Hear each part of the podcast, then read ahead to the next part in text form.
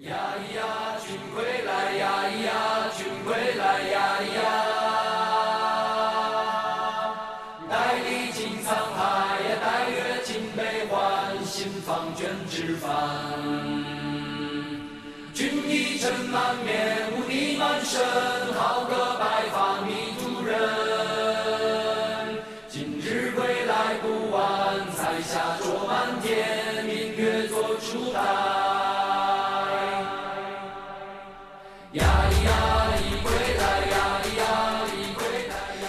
北京时间十二点零八分，这里是正在直播的文艺大家谈，来自中央人民广播电台文艺之声。各位好，我是小东。各位好，我是小昭。今天已经是五月十六号了，马上又到六月份。六月份其实有一个对很多考生学子来说特别重要的时时时间啊，就是要高考了。然后可能高考对于每个人来说也是非常重要的一件事情，关系到我们未来四年会选择怎样的大学。而其实除了在国内的很多大家可能理想的高校以外，还有很多人可能会选择出国留学。而且我感觉好像最近这些年，身边去国外留学的学生还是挺多的。对，我觉得这跟各个国家向咱们中国人民敞开大门啊，在签证发放上有着呃更为宽松的一些政策直接相关。但是也跟新时代的青年他们其实急切的想去看一看更广阔的世界。的愿望相关，你说六月份是考试季，有些人可能呃度过了这个时间段，会跨出国门去开始他们求学的留学的生涯。但其实七月份呢，又是咱们国内的暑假。嗯，当然，其实不同国家可能放假的时间不太一样，恰恰又有很多留学生因为休假而要回到自己的祖国。是的，说起留学生啊，大家觉得呃周围可能有很多呃出国的啊，去往不同国家去求学的一些人，或者可能您本人就有着留学的经历，而本月十四号，国内首部聚焦海外留学生生活的电视剧《归去来》在北京卫视、东方卫视开播了。目前已经播出了三集。《归去来》呢是由刘江执导，高璇、任宝如编剧，唐嫣和罗晋主演，包括王志文、张西林、还有史可、施金明以及张凯丽、王姬等戏骨加盟啊，是一部通过聚焦留学生生活，探讨当代中国青年的迷茫、选择、奋斗和成长的生活和情感经历的这样一部的电视剧。刘江导演呢有一个绰号叫“国民导演”啊，因为他呢多年来深耕现实题材的作品，曾经打造过多部具有鲜明个人印记的现实题材的大剧，包括《媳妇儿的美好时代》《黎明之前》《咱们结婚吧》等等。而刘江的作品呢，总是扎根于现实生活，反映的是当下的社会潮流。而《归去来》的编剧之一任宝如，此前曾经有过《别了温哥华》《我的青春谁做主》，还有《婚姻保卫战》等等很多的作品。在今天的节目当中，编剧任宝如也将跟大大家一起来分享这部新作幕后的创作故事，以及关于剧集的解读。欢迎您在收听节目同时呢，关注文艺之声的微信公众号，还可以发来文字或者语音留言，还有机会获得我们赠出的演出票和电影票。五月十九号，本周六的中午十二点，百老汇影城北京东方广场店文艺之声观影团再出发，推出青年主题的两片联映观影活动，会带来全国艺术电影放映联盟的新电影《路过未来》，以及德法合拍电影《青年马克思》，用当下也用历史的视角来展现不同时代的青年人的世界。如果您想成为观影团当中的一员，现在就发送姓名加上电话加上《路过未来》到文艺之声的微信公众号，就可以参与抢票报名。沧浪之江西来水泱泱，江上一轮明月，照多少沉浮过往。沧浪之江，东望水茫茫。谁上江上明月？谁听江声浩荡？电影归呃电视剧《归去来》展现的是当代青年的海外留学生群体的一个精神面貌和成长蜕变啊。这剧中有两个主角，一个是唐嫣饰演的萧青，还有一个是。罗晋饰演的舒澈啊，呃，以他们为主的一些海外的留学生作为主角，因为学业呀、家庭啊，包括一些情感的问题，不同的原因啊，他们飞越千山万水，在异国他乡历经考验，同时呢，要坚持自己的理想和梦想，并且实现自己人生的蜕变。与此同时呢，他们这个背后的家庭，因为我们都知道啊，想去出国留学都要有一个家庭非常呃强有力的支撑，对，无论是在这个物质方面，还要说在精神上给你打气。哎，他们背后的家庭的一些纠。格也揭开了面纱，父辈之间还有一些拳商的一些拳斗啊，或者这个商场的这些斗争啊，也被曝光出来，这是对他们人生的又一场考验。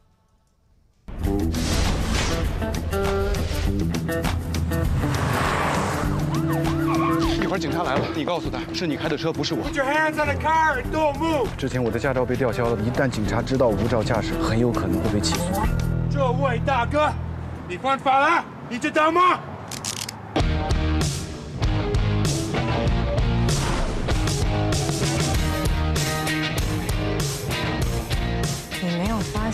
些事情已经悄悄的开始了吗？爱情，爱情，小青，你和我才是一样的人。如果我们抓不住过去，就好好把握当下。如果我真的喜欢上舒澈，那就是对妙云的伤害。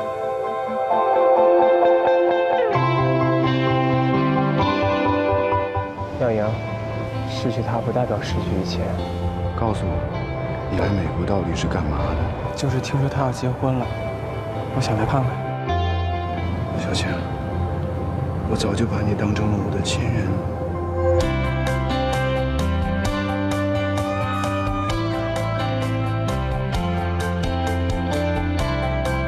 我不认为还有比见证你生命当中这一刻更重要的事情。祝贺你！读书吧，飞得越远越好。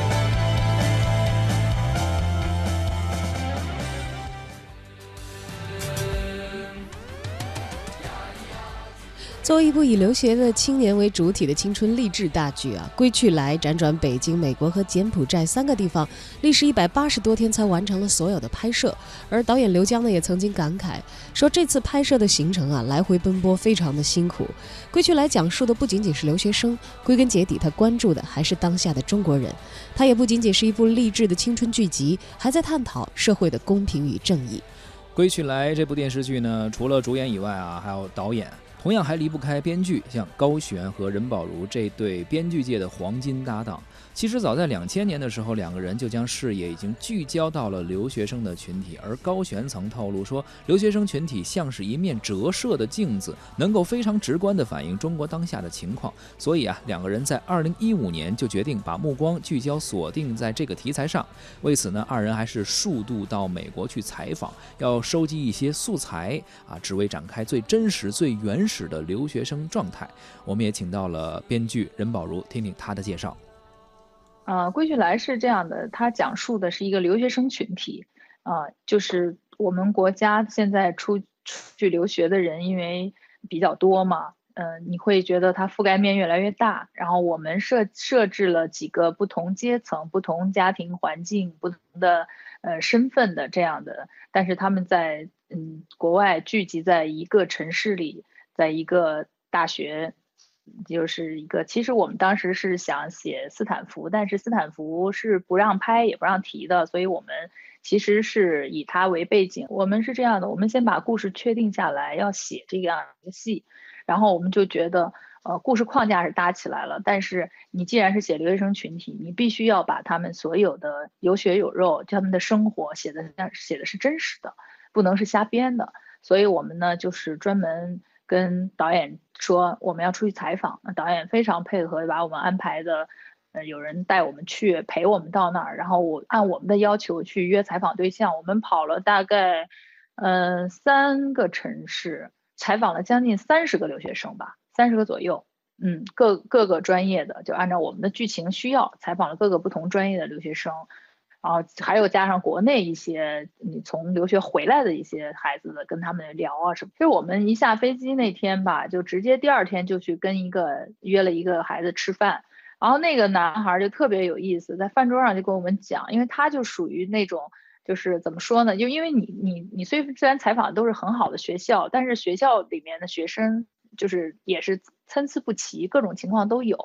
也真的不是像像我们想象全是精英，但也同样也不是像我们想象在国内看到那么多负面报道哈，富二代、官二代在那边各种除了豪车呀、喝酒啊、闯祸呀，都不是。你到那儿你会发现，你接触到的最多的其实是家里的情况比较中等偏上，然后呢，孩子本身是很努力的，这样的孩子其实是大部分。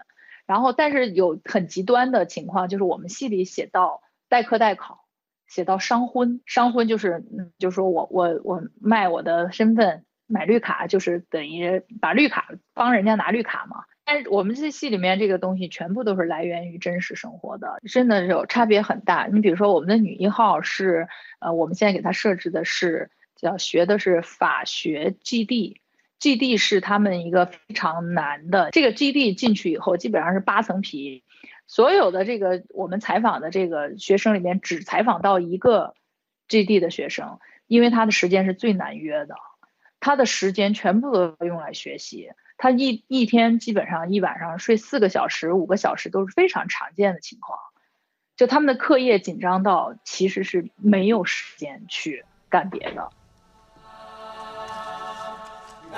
刚才我们听到了编剧呃任宝如。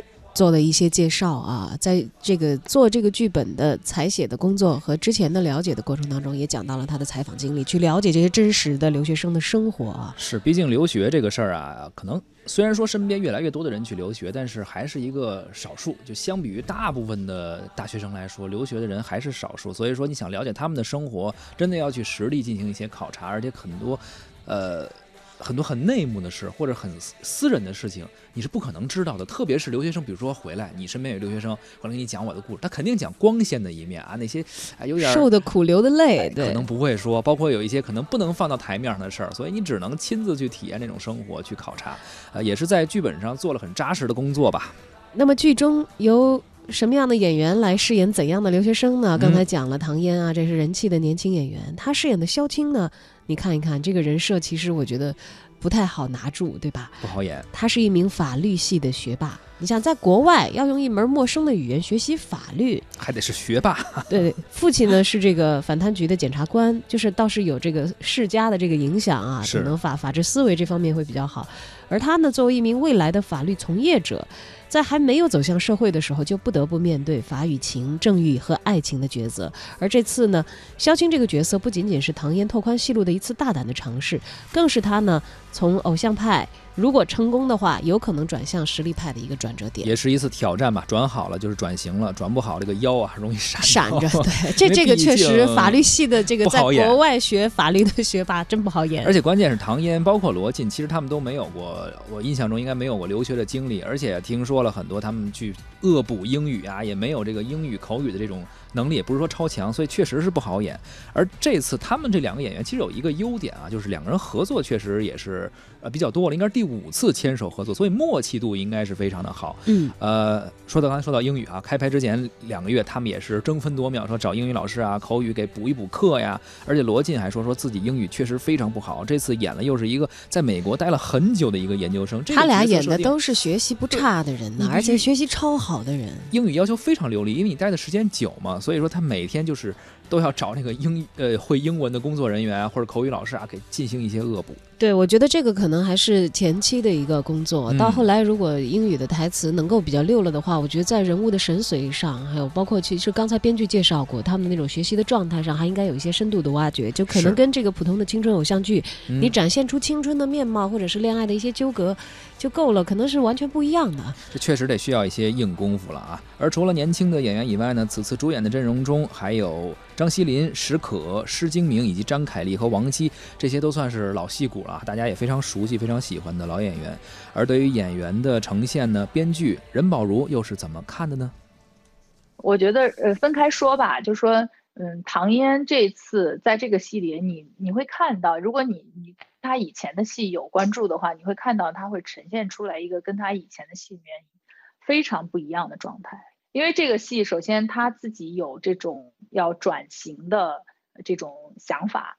啊，想演这种现实题材的剧，那他自己这次在剧组里，整个给剧组非常大的诚意和配合度，因为他给了很多时间，给了很长的拍摄时间，然后呢，在过程当中，不管从造型啊，从化妆啊，方方面面，完全没有那种说我只要美美美的这种概念，然后所有的台词跟表演，就是他的状态都是到位的。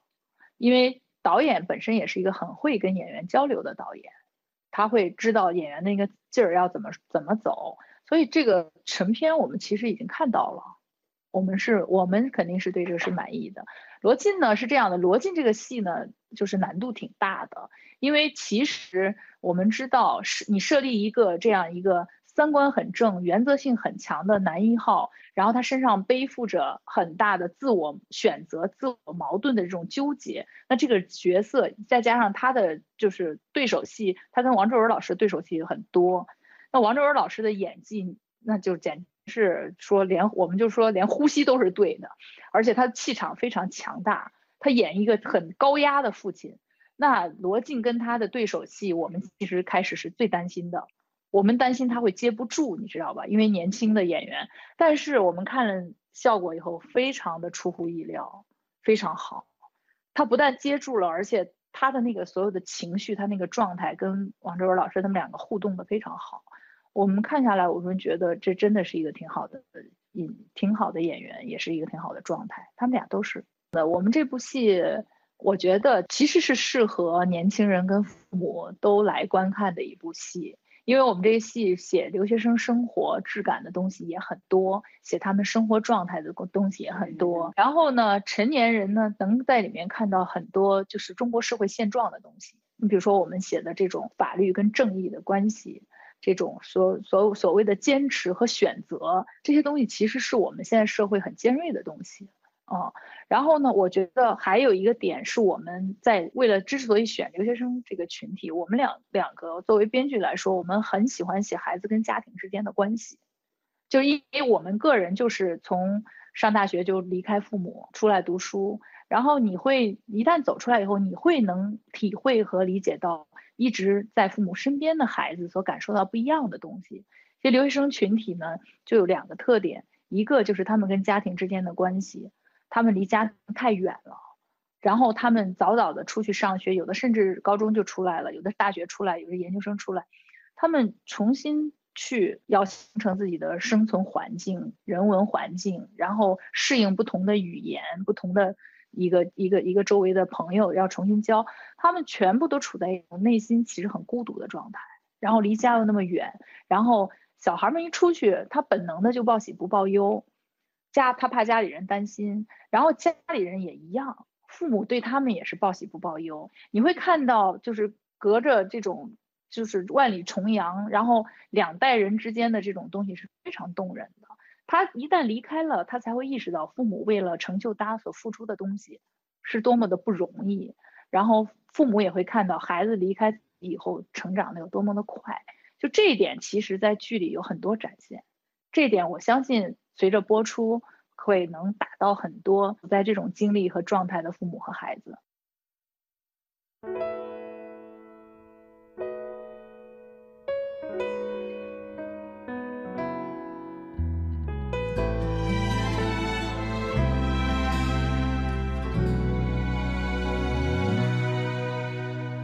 等了太久没开口，我们还在找什么借口？爱的自由不奢求，我们有在一起的理由。路人都看出你爱我，要等到什么时候？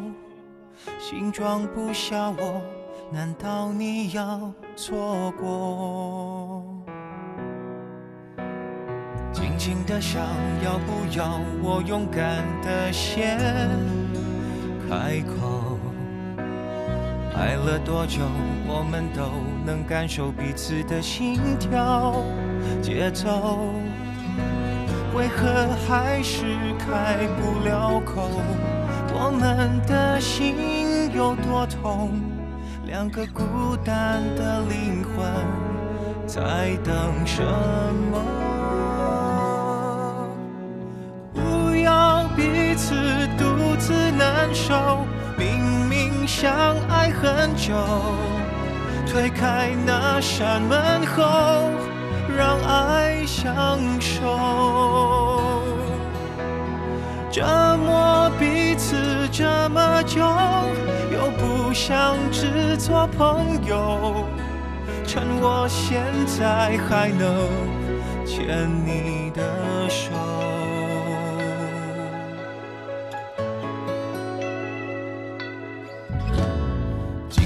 想，要不要我勇敢的先开口？爱了多久，我们都能感受彼此的心跳节奏，为何还是开不了口？我们的心有多痛？两个孤单的灵魂在等什么？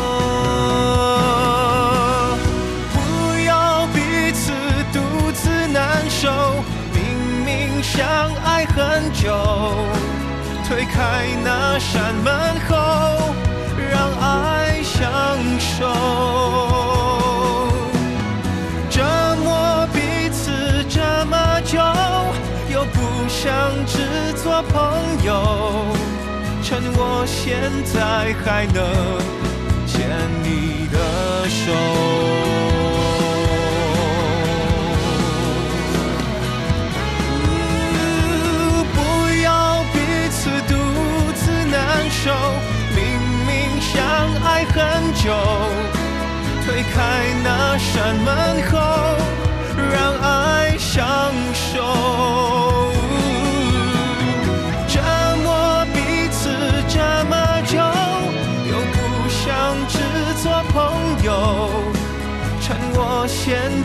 还能。